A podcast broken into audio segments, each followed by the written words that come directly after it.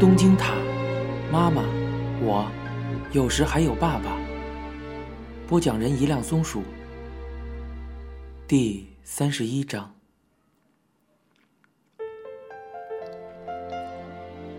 上世纪末，人们恐惧的预言并没有应验，生活仍然只是单纯的日复一日的流逝。曾经遥不可及、远在未来的二十一世纪到来了。那个曾经被人们想象过的二十一世纪，并非与想象中迥然不同。事实上，它正在成为我们眼前触手可及的东西：电脑、可视电话、宇宙旅行、机器人。曾在电影里看过的东西，逐一成为现实。然而，唯有一样是过去的人无法想象的、不曾意识到的事情，那就是万事万物在进化的过程之中都在逐渐变小。在电影以及漫画里，当要描绘功能如兵器一般强大的电脑时，通常都把其塑造的像家具一般大小。可是，如今即使是同等功能的电脑，也能放在儿童桌上。十分小巧。这并非实际尺寸的问题，而是人们的内心已将伟大的事物衬托出来了吧？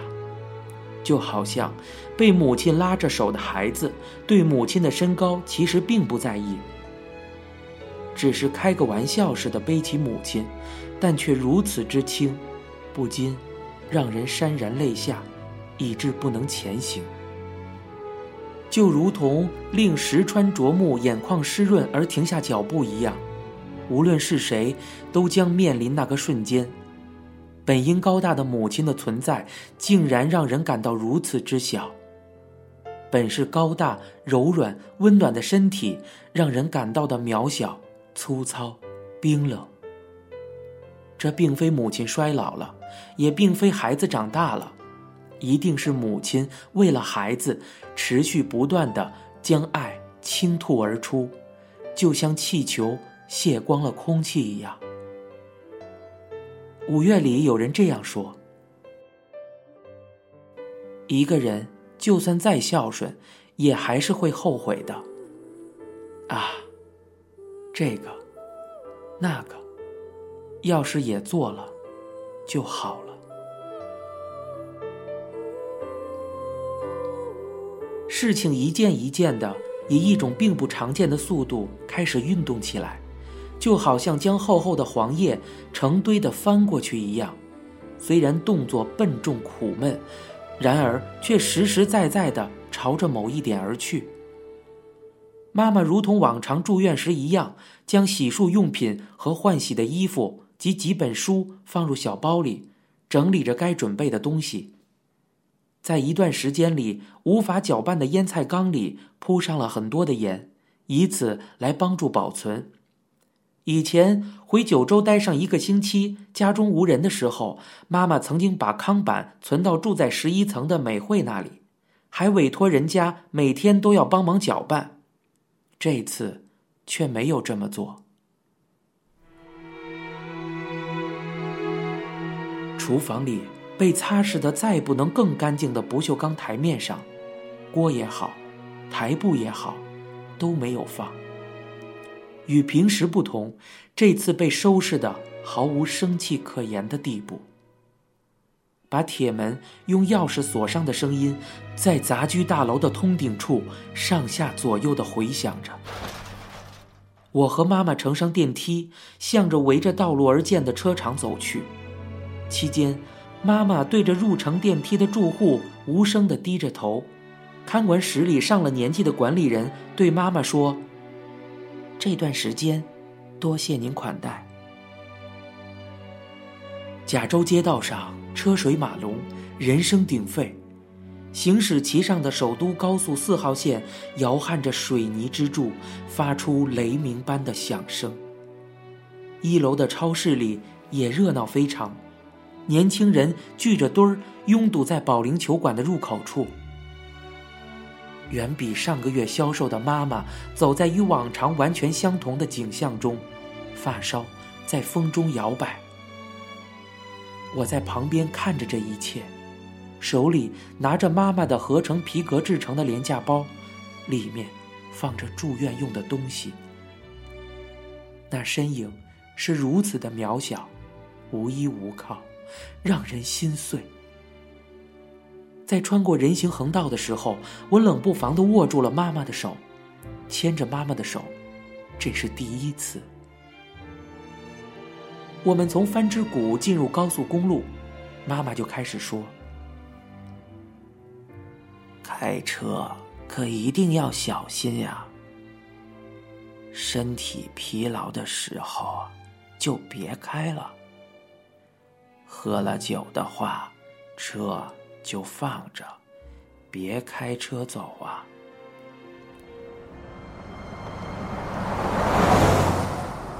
面对妈妈反反复复的叮咛，我只能嗯的回应的。车子朝向芝公园开去，左侧能看到东京塔，下了高速公路就是医院了。这次和接受甲状腺切除手术是在东京塔脚下的同一家医院。我说道：“东京塔的灯光，冬天和夏天的颜色是不一样的呢。妈妈知道吗？”妈妈说：“是啊，没注意过呢。”我说：“那下回天气转暖了再看好了，会变成夏天的颜色。”妈妈说：“是啊，会想着的。”赤羽桥的交叉口处，医院的外观，东京塔的红色，这一切在那天的寒冬中，似乎全部被薄冰笼罩了一样，看起来苍白而又朦胧。病房是六人间，妈妈的病床在一进屋的右手边，已经安排好了。从现在开始，要花几天的时间做详细的检查。妈妈说：“有认识的护士在。”真好啊！我回应道：“在这里好好检查，反正要常住，想要什么就跟他们说。”妈妈回应道：“嗯，你不来也行，你那么忙。哦，对了，还有，要好好照顾面包，给他喂食啊。”嗯，我知道了。还有啊。嗯，跟爸爸那边要一直联系。啊，好，知道了，会的。那段时间，我的工作已经不仅是案头方面的，不得不在外跑的业务也增加了，每天都忙得焦头烂额的。以前工作的财务是由妈妈来做的。办公室搬到代官山之后，妈妈那边的表姐博子开始代替她工作。从那个时候起，我在做什么样的工作，妈妈几乎一无所知了。另外，妈妈也并不知道我已经与和她相交甚好的女朋友分手了。我第一次把女朋友带到家里让妈妈相见的那一天，女友从包里只拿出一只苹果作为见面礼递给妈妈。并非作为男友的母亲，而是作为朋友交往的这种轻松态度，似乎很合妈妈心意。于是，正好此道的妈妈与女友在那一天就建立了开着玩笑、放声大笑的关系。而且，两个人交往不长时间，女友就说妈妈给了她一枚戒指，并拿给我看。那枚戒指是当年住在废弃医院的租屋被盗时，唯一一件被藏在极为隐秘的地方才留下来的东西，是很久以前让爸爸买的，镶嵌着透明的宝石。女友说：“就这么拿走好吗？”我回应道：“有什么不好的？反正说了给你了。”把宝石对光而照射。透明之中能看到如同彩虹一样的七色光彩。贫穷的妈妈平时没机会戴这枚戒指，只是偶尔从抽屉深处拿出来，那么看着，说着：“这个要是被偷了，倒好了。”这枚戒指究竟价值几何，我并不知道，但是对妈妈来讲，多多少少都很重要。妈妈好像在想我和女朋友什么时候才能在一起吧。我翻着 T 种家里妈妈的电话本找爸爸的电话，找到办公室的电话打过去，呼叫铃声被转呼了，听起来像是在家里接到的电话。妈妈住院了。爸爸说：“听说了，你工作怎么样啊？还凑合吧。是吧？哎，那边还是好一些呀。小仓这边不景气的，一点办法都没有。好像是胃癌。啊，听说了，怎么样了？”现在还在检查，看样子不太好。病房呢？是合住的吗？是，六人间。可别住在单人间。啊？怎么了？转到单人间后太没意思，可能就不想住下去了。我沉默了一会儿，爸爸接着说：“最近我会过去一次。”这个人就这种淡然的，或者是说着客观的态度，算是怎么回事呢？我感到强烈的愤慨。他的语气倒是并非冷淡，只是完全像在谈论别人的事情一样。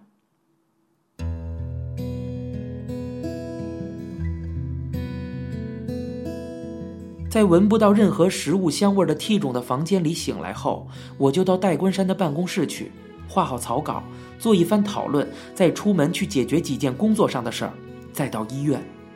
工作若会到很晚，就酌情抽空露一面，这样日复一日。另外，在戴冠山租的办公室也到了需要续签的时候，与之前一直共享一室办公的松田美游纪商量后，彼此都觉得目前的空间有些狭窄，于是决定不再续签，另寻他处。考虑到妈妈出院后回家疗养，需要随时都能照料，所以我想还是再次把工作地点和住处安排到一起比较好。不过美游记却说，大家一起住又热闹又开心，还能互相帮忙，还是再次租到一个地方，找个更大些的空间，把妈妈的房间也包括在内，大家都能照顾妈妈，这样多好。然而。想到将来究竟如何，还不知道怎么办呢？这种想法未免有些天真了。因为没有时间实地去房屋中介那边找房子，只能在网上查询信息。工作和居住的空间完全分离开比较好。考虑到妈妈熟睡之后的情形，我希望那个房间隔音效果好一些，并且光照和通风也要好。找到了像样的地方，我就和中介所联络。私下里，在傍晚空闲的时间里去看。我要对着办公室沉默不语的画着草稿，其内容是要想方设法让人们发笑的东西。而在此之余，要外出看房，又担心钱。到了热闹华丽的应酬场合，自己要做出一副开怀的模样，然后走过充斥着消毒水味道的医院走廊，俯身于妈妈的床头。如此，在时间的催逼之下，感情的平衡已经失调，总觉得某处焦躁不堪，全身上下都好像被填满了沙子一般，令人窒息。入夜，独自一人无法忍耐与这种感情继续对峙，于是每晚游走喝酒，为了逃避那些烦恼的事情、恐惧的事情，把朋友聚集在一起，每日暴饮。住院不久后，妈妈比之前恢复了些精神。我每次到病房，她都不在床上，而总是在谈话室里用公用电话，不知和谁正在长途通话。我看到这个场景，在他身后悄悄靠近，抱住他的肩膀吓唬他。每次他都带着同样受惊吓的表情笑着。我说道：“妈妈精神还不错吗？”妈妈说：“啊。”太无聊了，刚刚和阿布姨妈通了电话，我说道：“吃饭能行吗？”妈妈说：“基本上能吃进去了，就是不能吃太多，还是觉得胃里有东西堵在那里。不过，尽量吧，不吃东西补充营养就没有体力了。哦，我给你留了些布丁，你吃了吧。医院里饭菜里配送的布丁啊、果冻什么的，妈妈总是留下来说是给我吃。本来她的身体状况，胃里只能装下那些柔软的食物，所以布丁这样的东西是最容易吃下去的。他呢，他却仍然特意给我留下。布丁带着医院的味道，我想，无论何时，小孩子都是喜欢吃布丁的。虽然妈妈也喜欢吃。然后。我就把自己钱包里在自动售卡机里买到的大额卡交给妈妈，挂到九州的电话似乎很多，看来有多少张电话卡也会立即用光的。我就这样看着妈妈的身影，还是相信，这一回也会像之前那样是能治好的。只要检查结果定下治疗方案，那么痊愈就只是一个时间问题了。可是，这样的信念虽然存在。但还是与之前有些不同。这种情况下，我和妈妈呼吸的氧气的重量、吹过的风的湿度，以及秒针一下一下行进的声音，这一切都让人极为介意，感到无比怪异。莫非，本来感到的微小的不安，是通过这种不协调感而扩大的吗？今年的冬天，在温暖和刺骨般的寒冷的交替之中。到来了。您现在收听到的是由一辆松鼠播讲的《东京塔》。